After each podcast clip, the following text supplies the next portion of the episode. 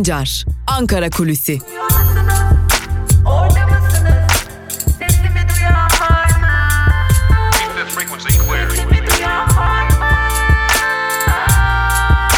Özgürüz Radyo.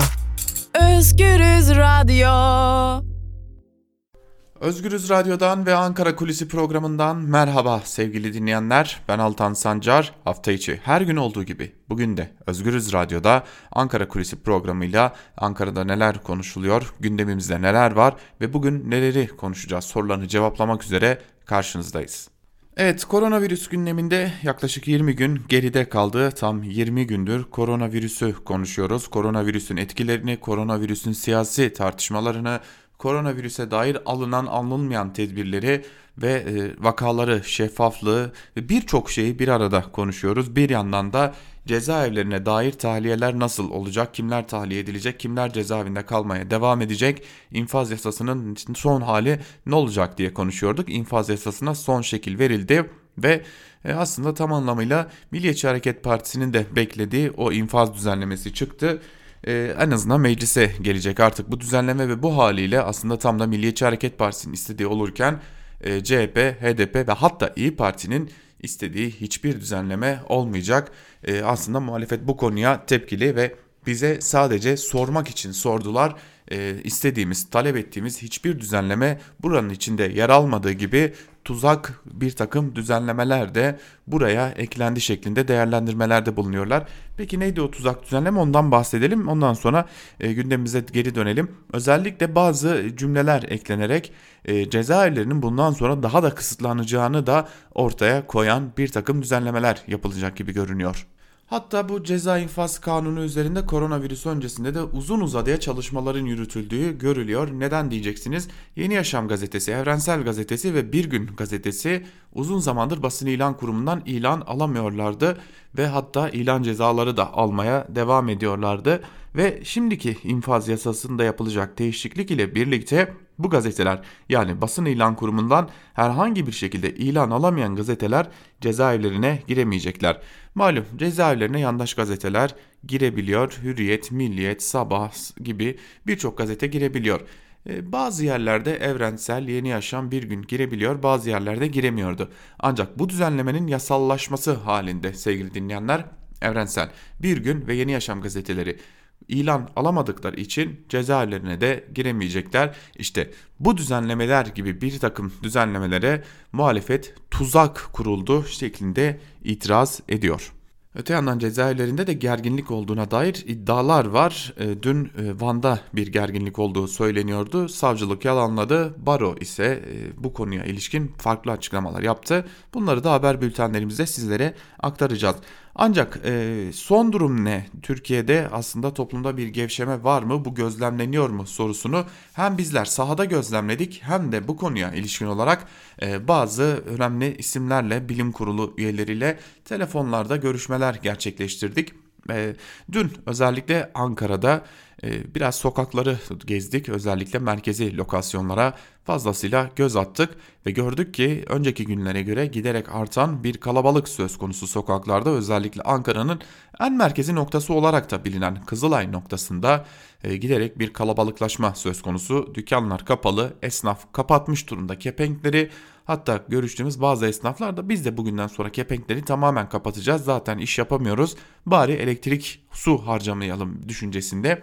Ancak buna karşı değerli dinleyenler e, halkın dışarıda olduğuna dair önemli izlenimler edindik. Banklar kapatılmış, banklarda oturulmaya izin verilmiyor ancak halk bir biçimde kaldırımlarda, e, çeşitli yüksel, yükseltilerde oturmaya, sohbet etmeye, bir araya gelmeye devam ediyorlar. Tabii bu görüntünün üzerine bilim kurulu üyelerini aradık. Halkta bir gevşeme var gibi siz ne düşünüyorsunuz, siz ne görüyorsunuz dedik.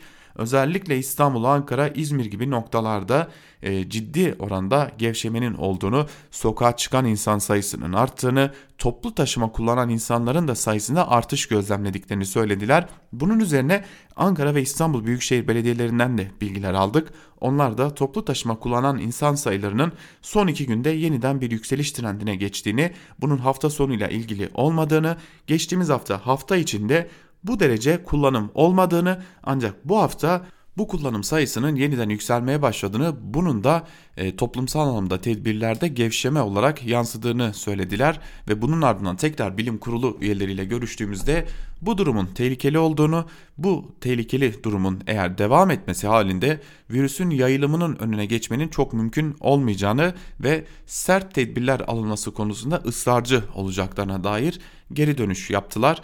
E, elbette ki kendilerine bir e, çelişki olup olmadığını da sorduk bilim kurulu ile e, yönetim yani iktidar arasındaki kabine arasındaki pek yorum yapmasalar da o kadar da iyi durumda olmadığı da e, aslında belli oluyordu değerli dinleyenler. Şimdi bir diğer konumuz ise belediyeler. Biliyorsunuz belediyelerin topladığı yardımlara kısıtlamalar getirildi. 11 Büyükşehir Belediyesi bu konuyu mahkemeye götürmeye hazırlanıyor. Ee, özellikle Ankara ve İstanbul'un ya topladığı yardımlar, büyükşehir belediyelerinin topladığı yardımlar bloke edildi. Ne para yatırabiliyorsunuz ne oradaki paraları çekebiliyorsunuz. Sadece belli başlı hesaplara para yatırabiliyorsunuz. O da Cumhurbaşkanı Erdoğan'ın ulusal sesleniş konuşmasında duyurduğu hesaplara paralar yatırılabiliyor. Oraya paralar yatırılmaya devam ediliyor ancak e, belediyelerin yürüttüğü kampanyalara ki anayasa hukukçuları bu durumun bir biçimde hukuka aykırı olduğunu belirtiyorlar. Bu hukuka aykırı uygulamanın da durdurulması gerektiğini belirtiyorlar ancak Süleyman Soylu e, bunun doğru olduğunu ve bu uygulamanın devam edeceğini söyledi.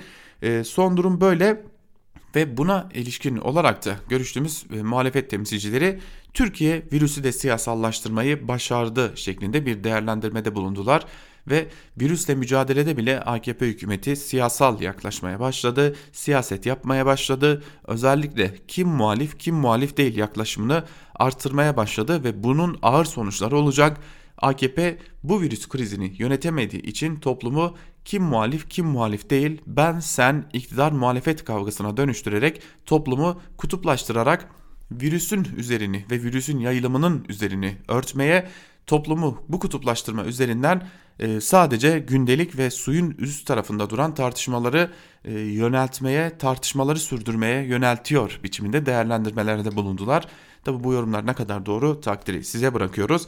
Ancak e, gelinen noktada şunu söyleyebiliriz ki e, bir valinin ve dört kaymakamın da koronavirüse yakalandığını biliyoruz. Sağlık durumları hakkında tam bilgimiz yok ancak İçişleri Bakanı Süleyman Soylu sağlık durumları iyi diyor.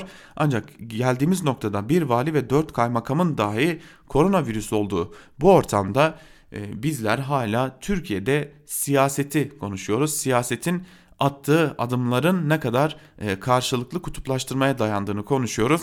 Muhalefet yardım etmek isterken engelleniyor. İktidar ise bir biçimde bu yardımları kendi tabanına yaymak için hamleler yapıyor. Geldiğimiz bu durum bizi virüsle mücadelede nereye götürür bilinmez ancak Türkiye'nin hiçbir noktasına katkı sağlamayacağına dair hiç kimsenin şüphesi yok gibi görünüyor diyerek Ankara Kulisi programını bitirelim.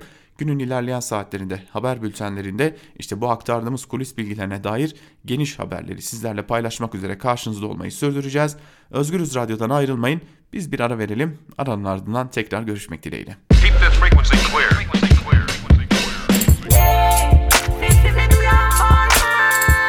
Altan Sancar, Ankara Kulüsi.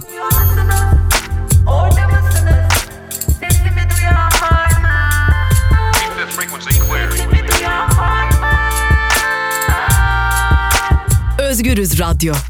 Özgürüz Radyo. Özgürüz Radyo'dan merhaba sevgili dinleyenler. Ben Altan Sancar. Hafta içi her gün olduğu gibi bugün de Türkiye basınında bugün bölümüyle Özgürüz Radyo'da karşınızdayız. Programımızda hem gazete manşetlerine hem de günün öne çıkan yorumlarına yer veriyoruz. Tabi bazen kimi manşetlere kimi yazarlara kızdığımız da oluyor e, bazen sert konuşabiliyoruz. Bunun için de şimdiden değerli dinleyicilerimizden özür dileyelim. Ve e, geçelim gazete manşetlerine sevgili dinleyenler. İlk olarak hafta içi her gün olduğu gibi Cumhuriyet Gazetesi ile başlayacağız. Cumhuriyet Gazetesi'nin bugünkü manşetinde virüsten beter karar sözleri yer alıyor. Ayrıntılarda ise şunlar aktarılmış. Salgının ciddiyetini hala kavrayamayan iktidar dar gelirliye ilişki işini kaybedene, işsize ve kepen kapatan esnafa destek için CHP'li belediyeler tarafından oluşturulan dayanışma ve yardım ağlarını engellemek için valiliklere yazı gönderdi. Belediyelerin açtığı hesaplar bloke edildi. Hukukçular ve CHP Genel Başkan Yardımcısı Seyit Torun kampanyaların belediye yasasına uygun olduğunu söyledi. CHP'li Murat Emir, Cumhurbaşkanı CHP'li belediyelerin başarısını başarısı karşısında ezildi. Asıl kendi başlattığı kampanyanın hukuki dayanağı yok dedi şeklinde aktarılmış haberin ayrıntıları. Hatta e, Ankara Kulisi programında da aktarmıştık. Yine haber bültenlerimizde de bu konuya yer verdik. Ee, İbrahim Kaboğlu Türkiye'nin en önemli akademisyenlerinden, en önemli anayasa hukukçularından biri bu kampanyalar yasal şeklinde önemli bir değerlendirmede bulunmuştu. Haftada adalet yok başlıklı bir diğer haberi aktaralım sizlere. AKP infaz yasası başta olmak üzere 11 yasada değişiklik içeren 70 maddelik bir teklif hazırladı. Meclise sunulan teklife ittifak ortağı MHP'de imza attı. Düzenlemede cinsel saldırı suçları, uyuşturucu suçları, kadına şiddet, adam öldürme ve terör suçları kapsam dışı tutuldu. Teklif yasallaşırsa yaklaşık 90 bin kişi cezaevinden çıkacak. İnfaz süresi yarı yarıya iniyor. 30 Mart'tan önce 10 yıl hapis verilen bir hükümlünün cezası 5 yılın altına iniyor. Denetimli serbestlik 3 yıla çıkıyor. Salgın nedeniyle geçici düzenlemelerde pakete girdi deniliyor bu haberin ayrıntılarında.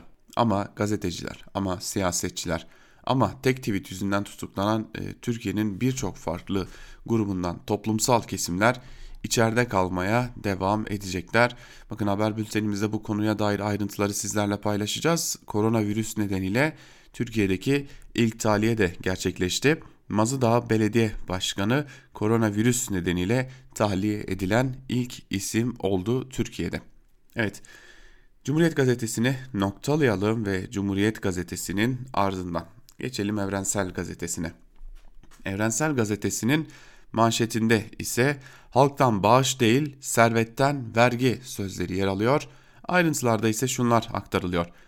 Cumhurbaşkanı Erdoğan tarafından açıklanan koronavirüs tedbirleri kapsamında İBAN ile halktan bağış istenmesi tepki topladı. Tepkilerde servet sahiplerinden kaynak sağlanması istendi. Ve buna dair e, kimi siyasi partilerin değerlendirmeleri var. Onlar da aktarılmış. Emek Partisi halk nasıl kazandığını ve harcadığı her kuruş için vergi ödüyorsa bu kesimlerde halka olan borcunu ödemelidir diyor. Sol Parti ülkenin birikimleri nerelere aktarıldı, kimlerin kasası boşaltıldı dinliyor. HDP ise bu ülkede kaynak var. Yeter ki bu kaynakları yurttaşın ihtiyaçlarına göre tercih edin. CHP 20 yıllık AKP iktidarı devleti 20 gün vatandaşa bakamaz hale getirdi denmiş bu haberin ayrıntılarında. Biz destek be beklerken elleri cebimize uzandı başlıklı bir diğer haberi aktaralım. Erdoğan'ın açıklamaları işçilerin tepkisini çekti. Türk traktör işçileri borçlarımızın ertelenmesini beklerken yine milletin cebine uzandı eller dedi. Ford işçisi ise evde kal çağrıların göstermelik olduğunun ortaya çıktığını söyledi. İşçiler kampanyalar yerine ücretli izin hakkı ve patronların ücretlerden kesinti yapmasının engellenmesini istedi deniyor bu haberin de ayrıntılarında. Evet şimdi çok önemli bir noktaya geçelim sevgili dinleyenler. E, bütün gazete manşetlerini özellikle 4 gazetenin yani Evrensel Bir Gün Yeni Yaşam ve Bir Günün manşetlerini aktardıktan sonra sizin de aklınızdan o geçecektir. Bu iş çok başka bir noktaya gidiyor düşüncesi geçecektir. Ki bugün birçok köşe yazarı da bu iş çok başka bir noktaya gidiyoru farklı metotlarla anlatmaya çalışmış. Şimdi biz Bir Gün Gazetesi'ne geçelim. Bir Gün Gazetesi'nin manşetinde biz bize yeteriz aradan çekilin sözleri yer alıyor. Ayrıntılarda ise şunlar aktarılmış. Erdoğan merakla beklenen konuşmasında yurttaşa destek değil devlete bağış verin çağrısı geldi. Türkiye salgınla mücadelede vatandaşından para toplayan tek ülke oldu. Erdoğan'ın açıklaması her kesimden büyük tepki aldı. Hükümet çareyi CHP'li belediyelerin dayanışma çalışmalarını yasaklamakta buldu. İçişleri Bakanlığı önce genelge yayınladı ardından Vakıfbank belediyelerin hesaplarını bloke etti. Düne kadar ekonominin ne kadar güçlü, salgına karşı mücadelede ne kadar başarılı olduğunu anlatan Erdoğan'ın o noktadan bağış toplamaya gelmesi tesadüf değil. Salgının başlamasıyla birlikte başta vatandaşlar olmak üzere 3 büyük kent belediyesi, meslek örgütleri, sol partiler ve sendikalar iktidardan çok daha duyarlı ve sorumluluk sahibi gibi bir profil verdi güven oluşturdu. İktidar kendi yönetemediği krizi kimsenin yönetmesine izin vermek istemiyor denmiş haberin ayrıntılarında. Sanırım en doğru cümle son cümle e, iktidar kendisinin yönetemediği krizi kimsenin yönetmesine izin vermiyor. 720 bin çocuk çalışmak zorunda başlıklı bir diğer haberi aktaralım. TÜİK çocuk iş gücü anketi sonuçlarını açıkladı. Buna göre 5-17 yaş aralığında tam 720 bin çocuk okulda olması gerekirken çalışıyor. Onlardan yaklaşık 32 bini henüz 6-11 yaş aralığında. Bu çocuklardan eğitimine devam edemeyenlerin oranı ise %34.3. Çocukların en yoğun biçimde çalıştığı sektör ise hizmet sektörü oldu. Onu ardından tarım ve sanayi sektörü izledi. 300 bine yakın çocuğun dondurucu soğuk, kavurucu sıcakta, nemli, tozlu ortamda çalışıyor ya da zararlı gaza maruz kaldığı da öğrenildi deniyor haberin ayrıntılarında. Hekim virüse karşı halen korumasız başlıklı bir diğer haberi de aktaralım. Türk Tabipleri Birliği'nin sağlık çalışanlarının virüs karşısındaki risk durumuna ilişkin anketine ikinci hafta sonuçları açıklandı. İki vakanın üzeri, ilk vakanın üzerinden geçen 20 güne rağmen sağlık çalışanlarının %74'ü hala N95 maske erişiminde sorun yaşıyor. Kişisel koruyucu malzemelere erişim sıkıntısı bir hafta önceye göre azalsa da sorun sürüyor. %75'i hekim, 1600 sağlık çalışanının katıldığı ankete göre koruyucu malzeme sıkıntısı azalsa da halen sürüyor. Eldivene ulaşamayanların oranı %31, önlük formada %41, tıbbi maskede %51 oranında. Bu şu anlama geliyor. E, Türkiye'de e, her hekim her hekim ve sağlıkçının yarısı yani 100 hekimden 50'si maske takamıyor. Maskenin de e, virüsün bulaşmasını önlemede nedenli, önemli bir faktör olduğunu zaten herkes söylüyordu ve e, şimdi hekimlerin, sağlıkçıların bunlara ulaşamadığını görüyoruz. Devam edelim e, ve Yeni Yaşam gazetesine geçelim. Yeni Yaşam gazetesi halka vereceğine halktan istiyor manşetiyle çıkmış. Ayrıntılarda ise şu cümlelere yer veriliyor. Koronavirüs salgını karşısında dünyanın bütün ülkelerini radikal tedbirler alarak peş peşe milyar dolarlar bulan, milyar dolarları bulan destek paket, paketleri açıklarken Cumhurbaşkanı Erdoğan'ın işsiz kalan ve kalacak olanlara devlet desteği vermek yerine bağış kampanyası başlatması tepkilere neden oldu. Sosyal medya üzerinden kampanyayı eleştiren birçok yurttaş verdiğimiz milyarlarca vergiyi ne yaptınız diye sordu deniyor bu haberin ayrıntılarında. Tabi işin ilginç bir diğer noktası bu soruyu soranlar bir de gözaltına alındı. Ee, İzmir'de bir öğrenci gözaltına alındı bu kampanyaya tepki gösterdiği için. Evet biz e, gazete manşetlerinde yeni yaşamı da noktalayalım ve e, geçelim Sözcü gazetesine. Sözcü gazetesinin manşetinde devlet yardım istemez, devlet yardım yapar sözleri yer alıyor. Ayrıntılarda ise şunlar aktarılmış. Virüs önlemleri yüzünden zor durumdaki dar gelirli vatandaş devletten para beklerken şoke oldu. Oysa iktidar 2003'te başlıktaki gibi diyordu. 17 yıl önce bir Güneydoğu gazisi ülkenin ekonomik krizden çıkması için dönemin Başbakanı Tayyip Erdoğan adına maaşını bankaya yatırıp bağışladı. Dönemin Başbakanlık Müsteşar Yardımcısı parayı iade etti. İmzalı olarak gönderdiği yazının gerekçesinde şöyle denildi. Türkiye Cumhuriyeti Devleti güvenliğini ve çıkarlarını koruyabilecek güce sahiptir. Bu nedenle yardım kampanyası şeklinde vatandaşlarımızın maddi desteğini almak gibi bir organizasyon düşünülmemektedir. Ama bu 17 yıl önceydi e, hatta 18 yıl önceydi ama bugün geldiğimiz noktada değerli dinleyenler şunu unutmayalım. Geldiklerinde o kasada bir şeyler vardı ama şu an o kasada hiçbir şey yok ve bizden istemekten başka çareleri de yok. Ama gelin görün ki bizde de yok. Devam edelim. Başlıklı habere geçelim. Bağış yapan şirketler bunu vergiden düşecek, para halktan çıkacak. CHP lideri Kılıçdaroğlu, Cumhurbaşkanı'nın başlattığı kampanyaya yapılan bağışın gelir vergisinden düşüldüğünü hatırlatıp şunları söyledi. Erdoğan tarafından göklere çıkarılan cebinden para çıkmayacak, yaptıkları bağış vergiden düşülecek. Sonuçta fatura yine gariban vatandaşa, fakir fukaraya kesilecek. Yani buradan da şunu öğrenmiş oluyoruz aslında sevgili dinleyenler. Hani o şirketler bağış yapıyorlar ya e, biz e, bu ülkeyi çok seviyoruz, bu ülkenin vatandaşlarını çok seviyoruz diye çıkıp bağışlar yapıyorlar ya. O da sizin paranız. Yani o da bizim ödediğimiz vergiler. Onlar o vergiyi ödemeyecekler ama biz o vergiyi bir şekilde başka yerlerden kapatacağız. Yani kendi kendimize bağış yapmaktan öteye de gitmiyoruz aslında. Yani şirketlerin yaptığı bağışlar vergiden düşecek. Yine aynı yere geldik. Evet Sözcü gazetesini de noktalayalım. Geçelim Karar gazetesine. Karar gazetesinin manşetinde geç çok geç olmadan sözleri yer alıyor. Ayrıntılarda ise şunlar aktarılmış. Türkiye'de salgın zincirinin kırılmasında anahtar konumdaki İstanbul'da pazar günü sokaklar boştu. Ancak vatandaşın gönüllü evde kalma tedbiri yalnızca 24 saat sürdü. Sokaklar, yollar, pazarlar yine doldu. Pazartesi günü toplu taşımada yolcu sayısı 3 kat arttı diyen İstanbul Büyükşehir Belediye Başkanı Ekrem İmamoğlu her fırsatta gündeme getirdiği çağrıyı bir kez daha yineledi.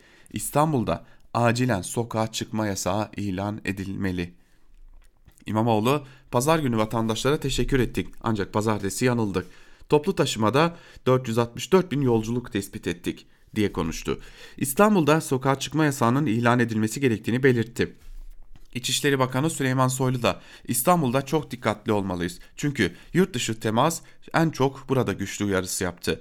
Bir sokak çağrısı da İzmir'den geldi. Belediye Başkanı Soyer İzmir'de iki hafta iki hafta sokak yasağı gerekli dedi. Şimdi değerli dinleyenler e, burada önemli bir noktaya değinmek gerekiyor. Türkiye'nin üç büyük şehrinden bahsediyoruz. İstanbul, İzmir ve Ankara.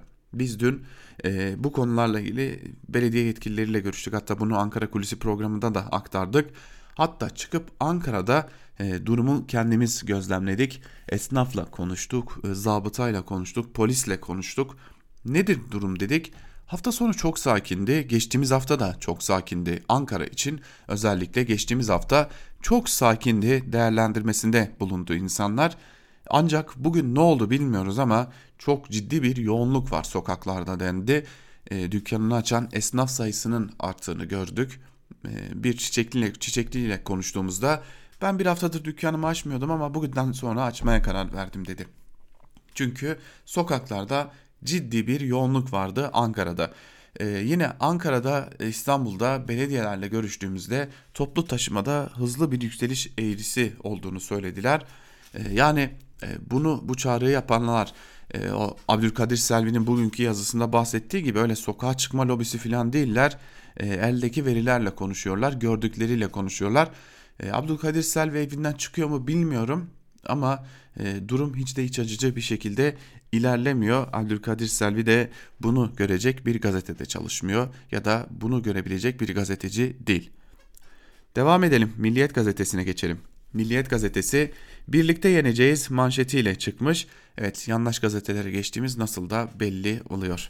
Ama manşetin ayrıntılarında ise şunlar aktarılıyor. Covid-19 salgının patladığı Çin'in Wuhan kentine virüse karşı en ön safta yer alarak savaşı kazanan Profesör Wang Yuang tecrübesini milliyete anlattı bağışıklık sistemini güçlendirmek için dengeli beslenme, iyi dinlenme ve iyi uykunun gerekliliğine dikkat çeken Profesör, Profesör Wang, paniğe kapılmanın da önemli bir unsur olduğunu söyledi. Profesör Wang, her zaman sizinleyiz. Tedavi deneyimlerimizi paylaşmaya, Türk halkının salgını yenmesine yardımcı olmaya hazırız. Beraber başaracağız. Gerek yok biz bize yeteriz cevabını vermişler midir? Acaba merak ediyorum. Ama şunu e, aktarmadan geçmeyelim sevgili dinleyenler. E, Wuhan yendi ama Wuhan'ın nasıl yendiğini unutmayalım sokağa çıkma yasayla. Bir de güçlü bir ekonomiyle tabi. Biz bize yeteriz Türkiye'm e, başlıklı bir yerde yine ayrılmış elbette ki. Sonuçta Demirören'in gazetesi ve ayrıntılarında şunlar aktarılmış. Cumhurbaşkanı Erdoğan'ın koronavirüsle mücadele kapsamında biz bize yeteriz Türkiye'm çağrısıyla 7 aylık maaşını başlayarak başlattığı milli dayanışma kampanyası çığ gibi büyüyor. TOB'un desteği 10 milyon lira, ihracatçıdan 15 milyon, İTO katkısı 5 milyon, TMSF bağışı 20 milyon TL. Türk Telekom'dan 40 milyon TL, savunmadan 10 milyon TL, Adalet Bakanı Gül 3 maaş, Çevre Bakanı Kurum 6 maaş. Kampanyaya çok sayıda milletvekili, vali, belediye başkanı, bürokrat, rektör de destek verdi. İstanbul'da ambulans şoförü Said Yüksel 500 TL bağışlayıp destek verdi deniyor haberin ayrıntılarında. Valla e, onlar destek vermişlerdir ama e, şimdi şöyle de düşünmek lazım. E, bir maaşını bağışlayanlar hatta üç maaşını bağışlayanlar, beş maaşını bağışlayanlar, on maaşını bağışlayanlar. Sizin muhtemelen başka maaşlarınız var zaten de bu halkın asgari ücretten başka hiçbir şey yok. Hürriyet gazetesiyle devam edelim. Tabi Hürriyet gazetesinin e, manşetinin ardından da E, Fatih Portakal'ın birkaç cümlesi vardı onu sizlere dinleteceğim. Bağış yağıyor manşetiyle çıkmış bugün Hürriyet gazetesi. Şöyle e, zar zor e, köşeye sıkıştırılmış bir bağışla karşı karşıyayız. Aman ne olur ne olmaz kızmasınlar sonuçta yanlışız. Bunu manşetten görelim denilerek küçük bir yere sıkıştırılmış o manşet. Ayrıntılarda ise şunlar aktarılmış.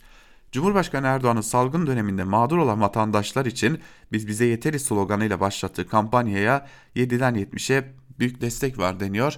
Yine milliyetteki o e, rakamlar burada bir biçimde Hürriyet gazetesinde de aktarılmış. Şimdi diğer yandaş gazetelere geçeceğiz ama e, geçmeden önce Fatih Portakal çok önemli birkaç cümle kurmuştu. O cümleleri sizinle paylaşmak istiyorum sevgili dinleyenler. Hemen ardından da devam edeceğiz e, gazete manşetlerine. Kampanya da önemli. Diğer muhalefetin belediye başkanlarının yaptığı kampanya da önemli. Neticede amaç insana ulaşmak. Neticede zor günlerden geçiyoruz. Bak vatandaş ne demiş? Devleti dinlemiyorlar veya alınan tedbirlerde yasa boşluğu var. İşten çıkartıyorlar diyor vatandaş. Yani kim yaparsa yapsın. Devlet yapsın, merkez hükümet, belediyeler yapsın insanlara yardımcı olmak, ihtiyacı olanlara önemli olan götürmek. Ama esas neyi görüyoruz biliyor musunuz biz burada? Kötü yönetim nasıl olurmuş örneği burada. Kötü yönetmek nasıl olurmuş bir ülkeyi örneği burada. Zamanındaki paraları çarçur ederek harcamak nasıl olurmuş? Kara gün düşünmeden ülke yönetmek nasıl olmuş örneği burada sevgili izleyenler. Büyük büyük saraylar yaparak, büyük büyük yazlık saraylar yaparak her şeyi hacimsel olarak, büyüklük olarak ifade etmek yönetmek değilmiş demek ki. Eğer öyle olsaydı zaten dünyanın en hacimsel, en büyük şeylerine sahip ülkeler safına girerdik. O da gelişmişlik sayılırdı. Hayır. İşte geldiğimiz durum bu. Öngörüsüzlük ve ülkeyi yönetememe durumu. Evet Fatih Portakal konuşmasının bir bölümünde bunları söylüyor. Tabi ben bu konuşmayı dinlerken aklımdan geçen ilk cümle dilerim ve umarım Fatih Portakal'ın başına bir şey gelmez oldu. Devam edelim. Ee, yine Hürriyet gazetesinde dikkat çeken bir haber var. Sık dişini Türkiye daha doğrusu Ahmet Hakan'ın bir yazısı var. Ee, bunu e, buradan aktaralım. Köşe yazarları bölümünde kıymetli yazıları aktarmış oluruz. Şunu söylüyor Ahmet Hakan yazısının bir bölümünde. 28 Mart'ta vaka sayısı 1704'tü. 24 29 Mart'ta vaka sayısı 1815'ti. 30 Mart'ta vaka sayısı 1610 oldu. 31 Mart'taki yani dünkü vaka sayısı ise 2704 oldu. Bu gidişat şunu gösteriyor. Vaka artış eğrisinde çok büyük bir yükselme, keskin bir çıkış yoktu. Uzmanlar bunu umut verici buluyordu. Söyledikleri şuydu. Grafikteki okun kırılmaya doğru gittiği izlenimi vardı. Ancak henüz tam kırılma değil. Önümüzdeki 2-3 gün rakamların çıkışı frenlenirse kırılma başlıyor diyebiliriz. Dünkü vaka sayısı grafikteki okun yönünü yeniden yükselişe geçirdi. Okun kırılması şart. Çünkü okun kırılması virüsün ülkemizdeki yayılmasının hız kestiği anlamına gelecek. Haydi Türkiye, sık dişini Türkiye. İzolasyon devam Türkiye. Evde kalmaya devam Türkiye. Temassızlığa devam Türkiye denmiş. Ahmet Hakan bunları söylemiş. Buradan aktarmış olalım. Biz artık Ahmet Hakan'a söyleyecek söz bulamıyoruz zaten.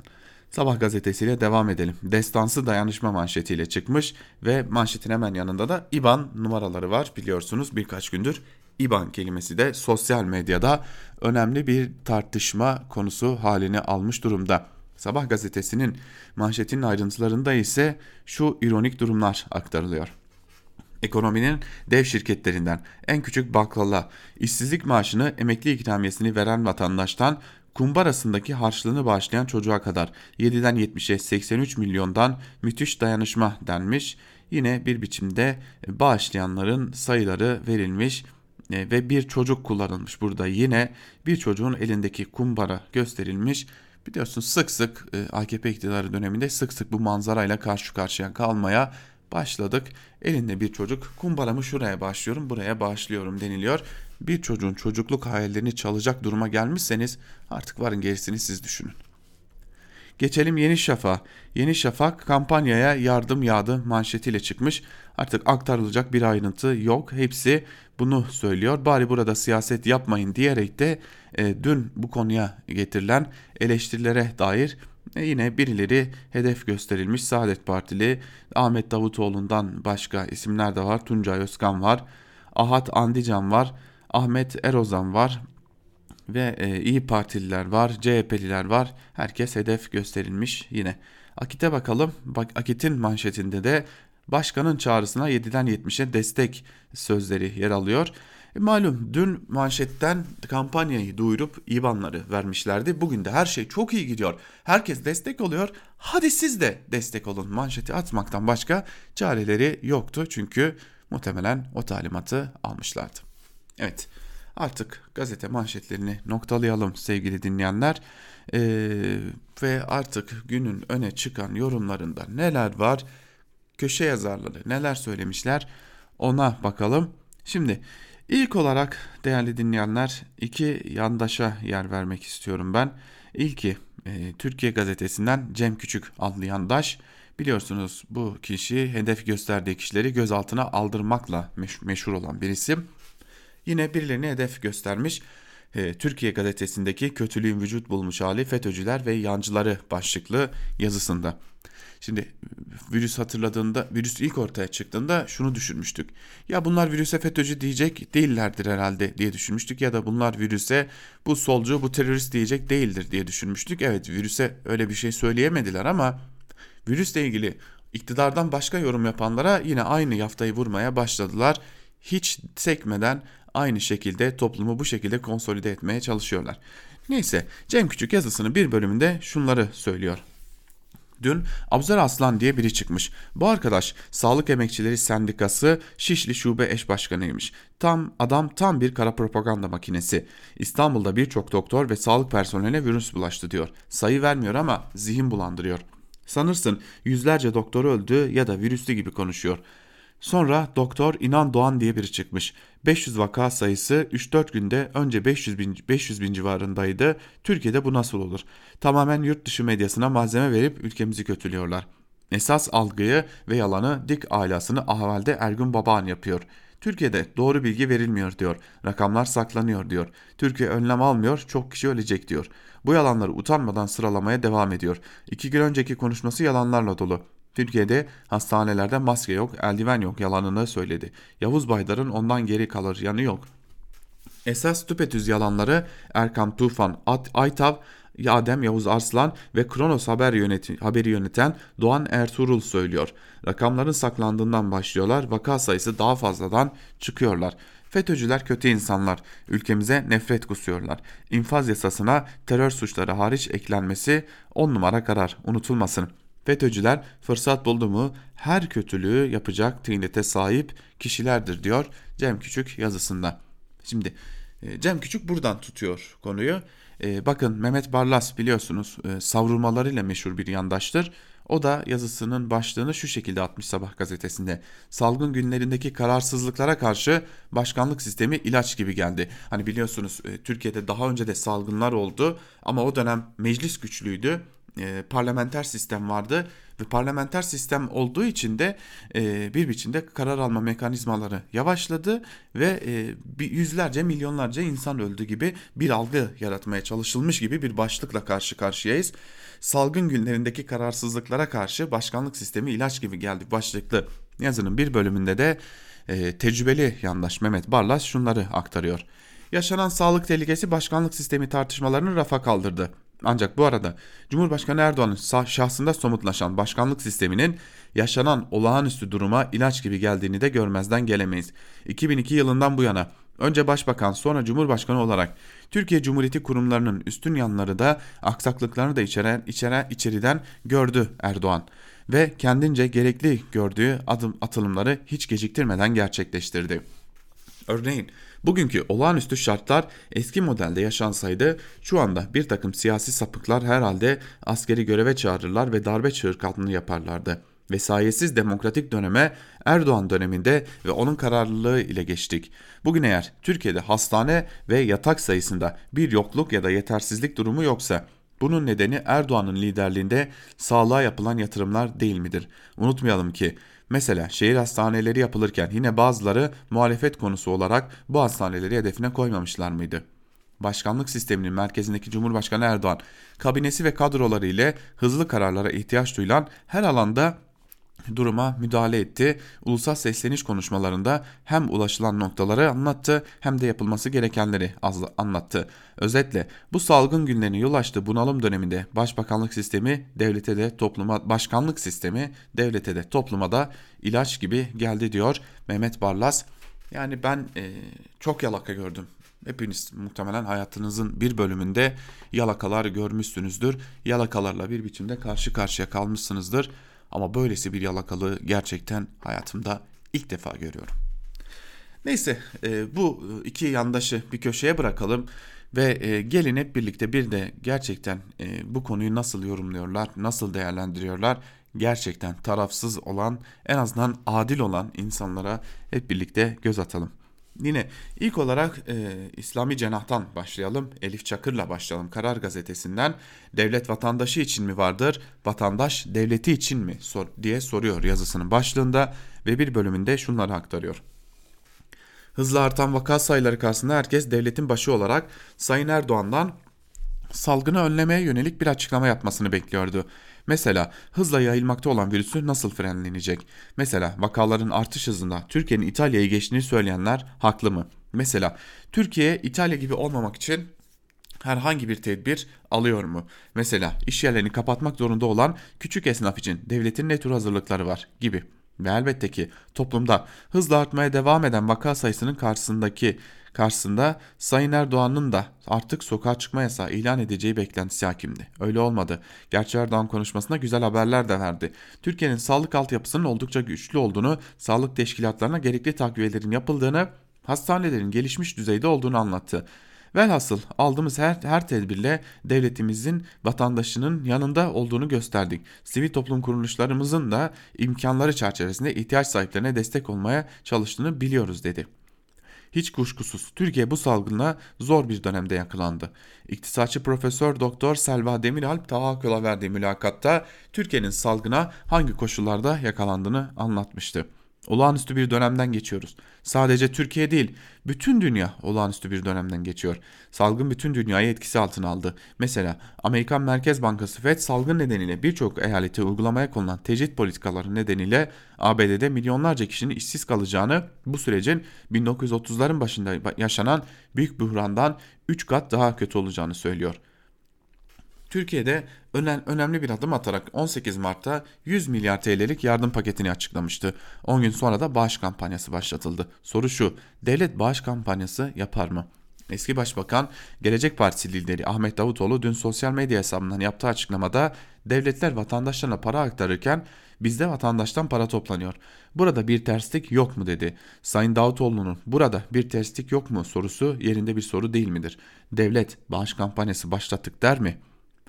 Eski Merkez Bankası Başkan Yardımcısı, eski BIST Yönetim Kurulu Başkanı ve Gelecek Partisi Genel Başkan Başdanışmanı Doçent Doktor İbrahim Turan'a devletin başlattığı bağış kampanyasını sordum. Özetle şunu söyledi. Olağanüstü bir süreçten geçtiğimiz muhakkak.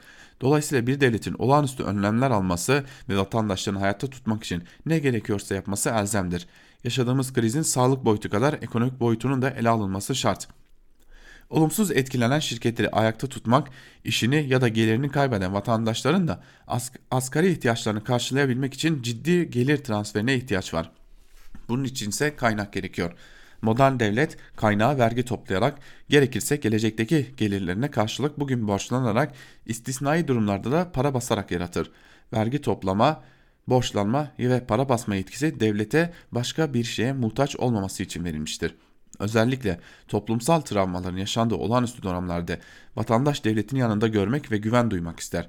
Halk devletinden endişelenme bugünler geçecek bu süre zarfında ben senin elinden tutacağım ben senin düşünmene izin vereceğim mesajını duymak ister diyor ve keşke olsaydı devlete zaaf var algısını oluşturacak bir kampanya başlatmak yerine Sayın Erdoğan mesela Kızılay'ın başlatmış olduğu bir kampanyaya başta bulunsaydı diyor Elif Çakır. Bu e, eleştirilerin en yumuşağı sevgili dinleyenler. Şimdi e, eleştirilerin e, sertleştiği noktalara gidelim. Duvar gazete, gazete duvardan Aydın Selcan'e bakalım. Covid-19 arkadan ücretini uzatmayan kalmasın başlıklı yazısının bir bölümünde Aydın Selcan şunları aktarıyor. Ya bizde Salgın başlamış, millet can derdinde düşmüşken ipe sapa gelmeyecek ve hiçbir zaman uygulanamayacak İstanbul Kanalı projesi için tarihi taş köprülerin taşınması ihalesi yapıldı. İletişim stratejisini iletişimin zaptiyesi olmak sanan birileri için de Cumhurbaşkanı sözcüğü geçen ne kadar gülmeceli paylaşımda bulunan yurttaş varsa gözaltına aldırılır.'' Bugünlerin yarınları olmayacakmış gibi oturduğu koltuğun zulmetme hakkını sonuna dek kullanan bir başkası beni virüs değil bu düzeniniz öldürür diyerek hakkını arama cüretini gösteren kamyon şoförü Malik Baran Yılmaz'ı derdest ettirir yetmez işinden arttırır. Bir yandan şeffaflıktan müsteri olmaktan söz edilirken diğer yandan e-devlete erişim kısıtlanır ki ölü sayısına açık verilmesin. Kardeşlik denince oradan topuklamak farzdır. Hukuk devleti eşit yurttaşlık yok anlamına gelir. Devlet millet işbirliği denince koşar adım uzaklaşmak sünnettendir. Birilerinin devlet sizin millet olduğunuz devlet denilen bir heyulanın üzerine devrilmiş olduğuna işaret eder benim devletime diye başlayan söze, söze başlayan akıl yürüten bir takım erken varsa canınızı kurtarmaya bakınız. Orada sabah karşı kapınızı çalacak sütçü falan olmaz. Alt katlardaysanız camdan atlayın daha iyi. İşin işe iyi tarafından bakın. Bu badireyi atlattığımızda hepimiz ekonomisi iflas etmiş bir polis devletinde yaşıyor olacağız diye paylaşımda bulundu. Londra'da yaşayan bir hecav. Ah zavallı. Buralara gelse hiç duramayacak tevekkelli. Murat Sevinç ise eğer o hal ilan edilmeden sokağa çıkma yasağı kararı alınırsa anayasaya aykırı olur. Yok eğer anayasa uygun biçimde önce o hal ilan edilirse bu kez de o hal kararnameleri riski ortaya çıkar uyarısında bulunuyor. Sevincin kaygısı da çok ciddi ve yerinde. İsmini ezberlediğimiz 3-5 müteahhidin ödemesi aksatılmaz. Sınır ötesi İdlib, deniz aşırı Trablusgarp cephelerinde gaza basılır. Diyanet daha fazla hafızın işe alınması gerektiğini buyurur. Şatafattan haşa kesinti yapılmaz. İktidarın şatafatı, itibar, muhalefetin yolsuzluğu, israf diye israf diye dönüştürdüğü memlekette küresel salgınla mücadele böyle alaturk olur.'' Üçü de CHP'de olan Ankara, İstanbul ve İzmir Büyükşehir Belediyeleri isim verici girişimlerde mi bulundu? Haluk Levent'in ahbap dayanışma ağı yaygın destek mi gördü? Ellerinde 3 boyutlu yazıcılar olanlar yurt genelinde dayanışma ağı mı kurdu? Merkezi sistem tek IBAN üzerinden bu başı bozukluk zapturap altına alınmalıdır. Şimdilik güzellikle diyor Aydın Sencer. Bu da aslında Aydın Sence'nin e, biraz esprili yaklaşımıyla dile getirilmiş bir e, yazı. Devam edelim. Bir gün gazetesinden Selin Sayek Böke bir yazı kaleme almış. İBA'nın dayanılmaz ağırlığı başlıklı yazısının bir bölümünde de şunları aktarıyor Selin Sayek Böke. Saray rejiminin sorulara yanıtı çok açık ve net. Hiçbir zaman İktidarın bu yanıtının sebebi kaynaklı olmaması değil. Kaynak var. Kaynak olmasaydı sadece birkaç gün önce hiçbir üretken ve sürdürülebilir gelir etkisi olmayan, üstelik doğayı da yok ederek yarınlarımızı elimizden çalacağı bilinen Rançı Kanal İstanbul ihalesi yapılmazdı. O derece kaynak var ki maskeler takıldı, ihale odası açıldı ve devletten rançı müteahhitlere para aktarmak üzere Kanal İstanbul ihalesi yapıldı. Yani tercih belli. Yıllardır emek emek kazancından vergisini ödeyen halka arsızca şimdi IBAN numarası gönderen ve bunu da milli dayanışma diye satan bir zihniyet var karşımızda. Kaynaklar yandaş müteahhida IBAN numarası halka. Halk yıllardır sarayın keyfi ve rantçı harcamalarını ödediği vergilerle finanse ediyor. Vergilerin üçte ikisi dolaylı vergilerden toplanıyor. Doğrudan vergilerin de üçte ikisi ise emekçiden emekçiden toplanıyor. İşte şimdi yıllarca çalışıp vergisini ödemiş olan halka bu vergileri biz hiç ettik şimdi de bağış vereceksin diyor saray rejimi. İşte duyanlara karşılıksız ve hak temelli gelir tahsis etmesi gereken tek adamın devleti halktan bağış istiyor. Üstelik daha önce topladığı bağışları nasıl dağıtamadığına da hepimizin çok açık biçimde şahit olduğu tek adamın devleti istiyor bu bağışı depremzedelere, şehitlere, Kızılay'dan ihtiyaçların karşılanmasını bekleyenlere asla ulaşmamış olan bağışlarımız diyor Selin Sayek Böke'de yazısının bir bölümünde değerli dinleyenler. Bitti mi? Hayır. Birkaç yazıyı daha sizlerle paylaşmak istiyorum. E, bence günün en önemli yazılarından biri Kemal Can'ın yine gazete duvardaki yazısı iyimserlik tutmadı, suçlamaya dönüş başladı başlıklı bir yazı kaleme almış Kemal Can ve bir bölümünde şunları aktarıyor. Açık sonuçlar ortaya çıkmadan önce yakın ve uzak geleceğe ait potansiyel tehlikeler üzerine yapılan tahminler yönetim sorumluluğu taşıyanlarca ekonomik ve politik önceliklere bağlı olarak hep iyimserliğe doğru bükülmeye çalışılır. Panik çok zararlı sloganı olası tehlikenin öncesinde orantısız bir tepkinin oluşmasını önleme ve güven tesis etmek ya da sürdürmek maksatlı iyimserlik çarpıtmalarına vesile yapılır. Bunların bir noktaya kadar makul kabul edilebilir tarafları olabilir. Aslında insanların yaklaşmakta olan tehlikeler hakkında merak etmeyin hiçbir şey olmaz diyenlere daha çok kulak kabarttığı araları sorunlu olsa bile böyle zamanlarda otoriteye daha çok yöneldikleri görülüyor. Krizin olasılığının veya kendisinin ilk hissedilmeye başlandığı anlarda resmi ağızlardaki iyimserlik takviyesi aşırı dozda uygulanıyor. Ancak süreç ilerlemeye başlayınca bu süre bu takviyenin kimlere yönelik olduğu da ortaya çıkıyor.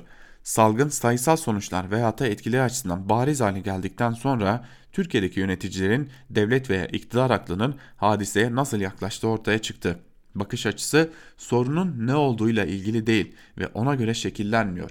Ülkedeki herkesin etkileneceği her türden sorun o sorunun insanları nasıl etkileyeceği önceliğiyle değil, o etkilenmenin ekonomik, toplumsal, siyasi ve hatta kültürel mevcut düzen, sistem ve iktidarı nasıl etkileyeceği hesaplayan kaygılarla ele alınıyor. Önüne gelen her meseleyi, büyüme istidadında sorunları, hele bunlar ciddi tepkiler üretme olasılığını daima kendisi için bir beka davası olarak gören güvenlik devleti refleksi bu ülke için çok yeni değil.'' son 50 yılda sağlık, eğitim gibi en temel kamusal hizmet alanlarını zayıflatan uygulamalar ve her şeyi kişisel sorumluluk haline getiren tutum değişikliğini de bütün dünya ile birlikte yaşadık. Fakat Türkiye'nin son yıllarda daha da belirginleşen özgün deneyimi AKP iktidarının sorunlarla kurduğu ve herkesi zorladığı ilişki biçimi. Türkiye'nin karşı karşıya olduğu her sorunda yönetenlerin hiçbir sorumluluğunun olmadığı, hatta bazılarının onları zora sokmak için dışarıdan geldiği ve hainlerce desteklendiği, böylece hiçbir sorumluluk imasının bile meseleyi siyasileştiren düşmanca bir tutum olduğu anlatıldı. Bütün meseleler siyasi olarak ele alındı ve buna uygun bir iletişim stratejisiyle idare edildi. Bu strateji şeffaflıktan uzak bir kapalılık kadar dikkati başkaları üzerine aktarma esasına dayanıyor. İktidarın korona kriziyle ilgili bir stratejisi olmadığı gayet açık. Yapılması gerekenler konusunda bilimin ve dünyadaki örneklerin gösterdiği yolunda izlenmediği görülüyor. Ekonomik krizden Suriye hizmetine, mülteci sorunun tıkanan başkanlık sistemine kadar her konuda bildiğimiz, tanıdığımız davranış kalıpları yine yürürlükte. Mesele hızla siyasi alana çekiliyor ve hali hazırda iletişim stratejisiyle karşılanmaya çalışılıyor. Ancak hem vakanın özelliğinden hem de bu iletişim yöntemlerinin hayli eskimiş olması dolayısıyla bunun pek işlemediğine tanık oluyoruz. Salgın mücadelesi ve yarattığı ekonomik sorunlar halledilmediği gibi iktidarı korumaya dönük bütün hamleler bazılarını utandırıcı da olabiliyor, kazalara uğruyor çılgın proje ihalesinden birkaç gün sonra IBAN numarasını vererek yardım kampanyası başlatmak her şeyin kararını veren Cumhurbaşkanının kendi sarayındaki VIP cuma namazından habersiz olduğunu iddia etmek gibi diyor Kemal Can yazısının bir bölümünde. Ve bir yazıyı daha sizlerle paylaşalım hiç e, beklemeden sevgili dinleyenler. Bu da son yazımız olsun. E, bu yazımızda da Evrensel Gazetesi'nden Kamil Tekin Sürey'in yazısını aktaralım iktidar bizi gözden çıkarmış diyor yazısının başında Sürek ve bir bölümünde şunları aktarıyor. İktidarın politikası, politikası sonucunda açık ki salgın süreci ülkemizde uzayacak. Bir iki ayda bu beladan kurtulamayacağız. Hastalığın bulaştığı kişi ve ölüm sayısı her geçen gün artarak İtalya ve İspanya ile yarışacağız. Salgını en az kayıpla atlatma tedbirlerini almayan iktidar her zaman en iyi yaptığı şeyi yandaşlarına rant aktarma ve yandaşı olmayanları suçlu ilan etme taktiğini bu koşullarda daha iyi uygulamaktan vazgeçmiyor. Açıkladığı ilk pakette uçak şirketlerini, inşaat şirketlerini, yandaş patronları korumaya alıyor umre kararlarının yanlışlığını gözlerden gizlemek için sizinkiler de Avrupa'dan ABD'den geldi diye muhalifleri güya karalamaya çalışıyor. Sanki ABD ve Avrupa'dan gelenleri muhalefet karantinaya alacakmış gibi ya da kapıları muhalefet kapatacakmış gibi. Bu koşullarda bile umre olayını eleştirenlere dini ayrıştırma ile cevap veriyor. Umre'ye gönderme kararının yanlış olduğunu kabullenmek yerine bu eleştiri dinsizlerin dine saldırısı olarak göstermeye çalışıyor. İstanbul Büyükşehir Belediyesi'ni karalamak için pazar sabah saat 6'da topluca otobüslere binip bunu sosyal medyada paylaşmak ise iktidar yandaşlarının niteliğini ve neler yapabileceklerini gösteriyor. Daha şimdiden salgının neden olduğu insan kaybı ve diğer kayıpların sorumluluğunu muhalif belediyelere ve partilere yükleme hazırlıklarına başladılar. halktan para toplama kampanyasının ihtiyacı olanlara bir faydası olmayacak. İhtiyacı olanların nasıl tespit edileceği belli değil. Toplanan paranın kime ne kadar verileceği belli değil. Bunun kuralı oluşturulmamış. Elimizde bir ihtiyaç sahibi listesi var diyorlar. Biz o listeyi daha önce seçimler sırasında dağıttıkları paralar, makarnalar ve kömürler uygulamasından biliyoruz. Toplanan paraları da bunlara dağıtacaklar diyor Tekin Sürek de yazısının bir bölümünde. Ve biz de sevgili dinleyenler bu yazıyla birlikte artık e, günün öne çıkan yorumlarını da burada bitirelim. E, ve fark etmişsinizdir belki sevgili dinleyenler biz de malum e, evden çalışıyoruz karantina koşullarındayız. E, arada belki ufak tefek gürültüler olmuştur yayın esnasında.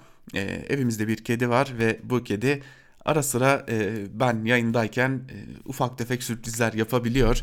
E, ufak tefek yaramazlıklar yapabiliyor.